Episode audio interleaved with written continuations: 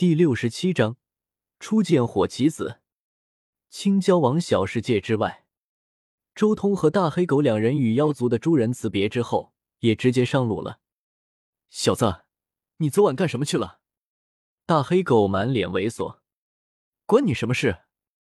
周通有些无语，这大黑狗还有这么八卦的一面。本皇在关心你。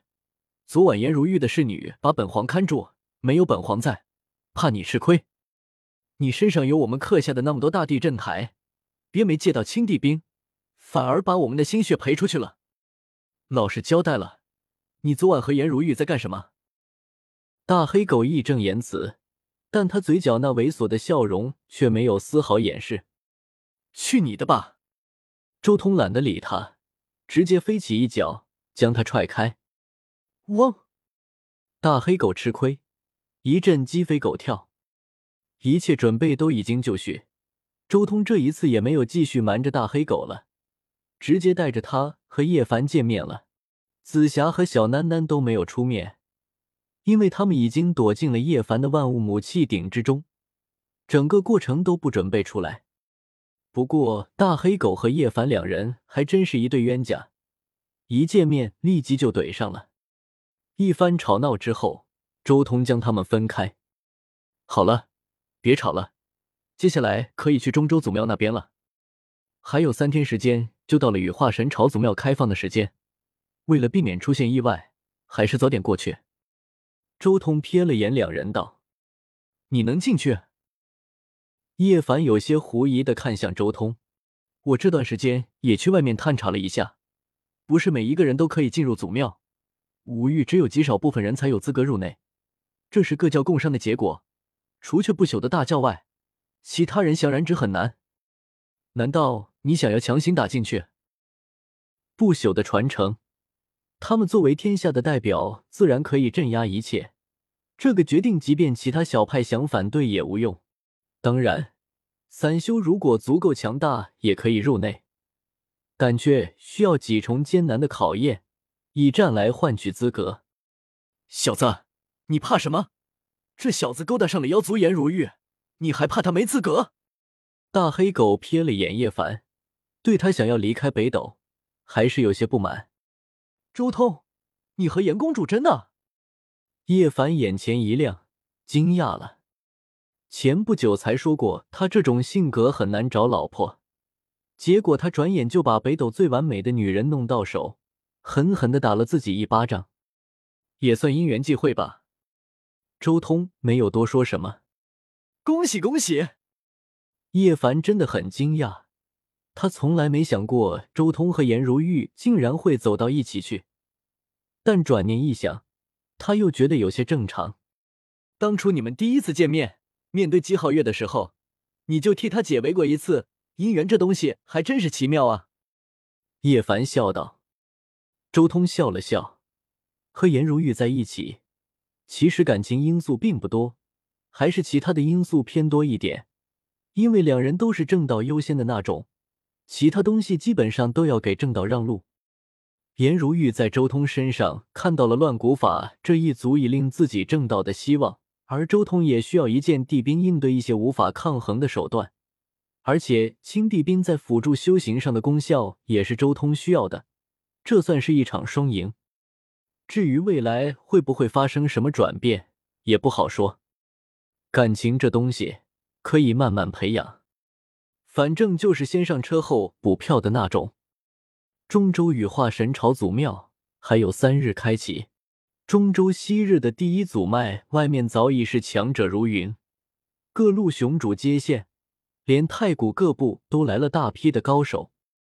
中州龙脉，人山人海，十方云动。齐会此地，周通等人也来到了这里。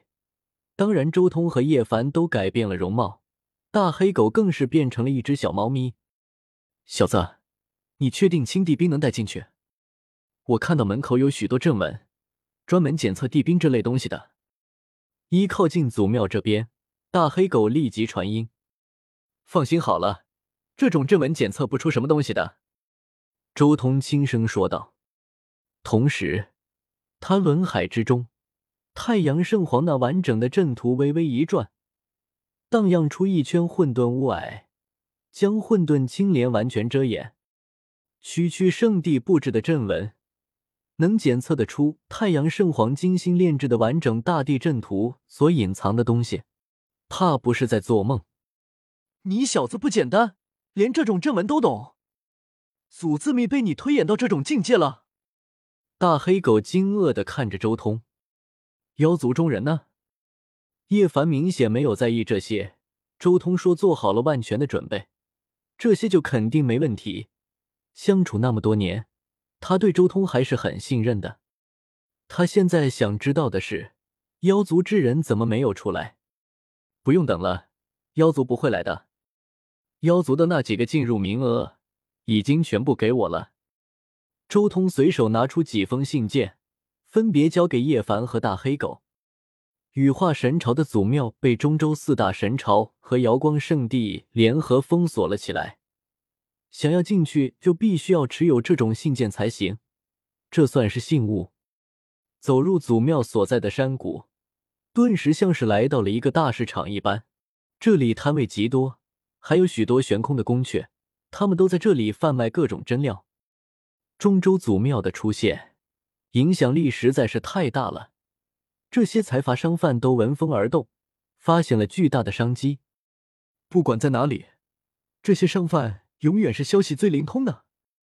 叶凡轻叹道：“他们消息灵通也好，正好去看看有没有什么需要补充的东西。”周通经修祖自秘，对各种材料永远是有需求的。他也喜欢没事的时候去这些商铺逛逛，看看能不能淘到一些好东西。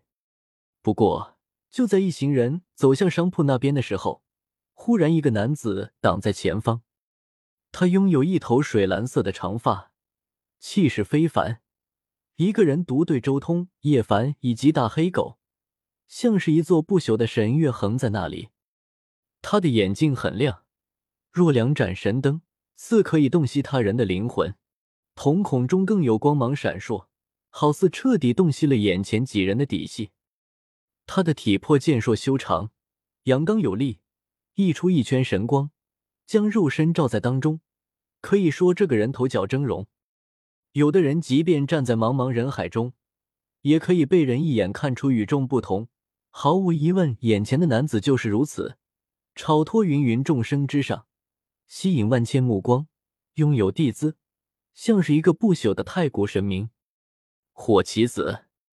即便没有见到过，此时第一次相遇，周通也立时猜出了对方的身份。光是那份和火灵儿极其神似的气质、发色，就足以说明他的身份了。再加上那无比浓郁的古皇气息，他的身份已经毋庸置疑了。火棋子，为何拦我去路？周通看向火棋子。事实上，在火棋子出现在自己等人面前的一瞬间，周通就知道自己的身份已经泄露了。火棋子察觉到了几人的身份，所以才赶了过来，并不是周通自己那里出了纰漏，而是叶凡和大黑狗隐藏身份的手段不够高明，没能逃过火棋子的天眼。火棋子听到周通这么称呼，叶凡也心中巨震。他仔细看了看眼前这人，顿时面露惊色。寻常人无法察觉到，但是以叶凡的灵觉却清楚的能听到，他体内血液流淌的声音宛如山洪海啸一般，轰鸣不断。他感受到了一种强大的潜能，像是一尊大地蛰伏其体内，随时会复活。这是古皇血液的气息，只有血脉最为浓郁的古皇后人才有的征兆。麒麟古皇儿子火棋子，万族盛会之时，我刚刚斩道，尚在稳固，倒是错过了一场好戏。没想到人族之中竟然还有你这样的存在。火棋子看向周通：“你现在想与我一战？”周通反问：“我兄长不是那个意思。”火灵儿出现，一头水蓝色长发飘散，像是海之精华，机体银白如玉。像是一座玉雕一样美丽的不真实。我不急，战书已经送给你们了，现在是你们与我一战最佳的时机。再过几年，等我再进一步，相差一个大境界，届时就算我封印了修为，也能瞬秒你们。”周通轻声说道：“封印修为到同级，那也基本上在同一个大境界之内才算是有效封印，才算是公平一战。要是差了一个大境界，就算封印修为也多半没用，因为大境界所带来的在大道感悟上的绝对差距，是封印修为无法弥补的。一个圣人就算把境界封印到王者，也能轻而易举灭杀无数王者。”火棋子刚想开口应战，但火灵眼疾手快，急忙拉住了自己兄长。其实，我们来这里没有别的意思，真要进去后，若是冲撞到一起，我们不要自相残杀。火灵儿道，他很谨慎，拉住了冲动的兄长火棋子，与其兄长一起离去了。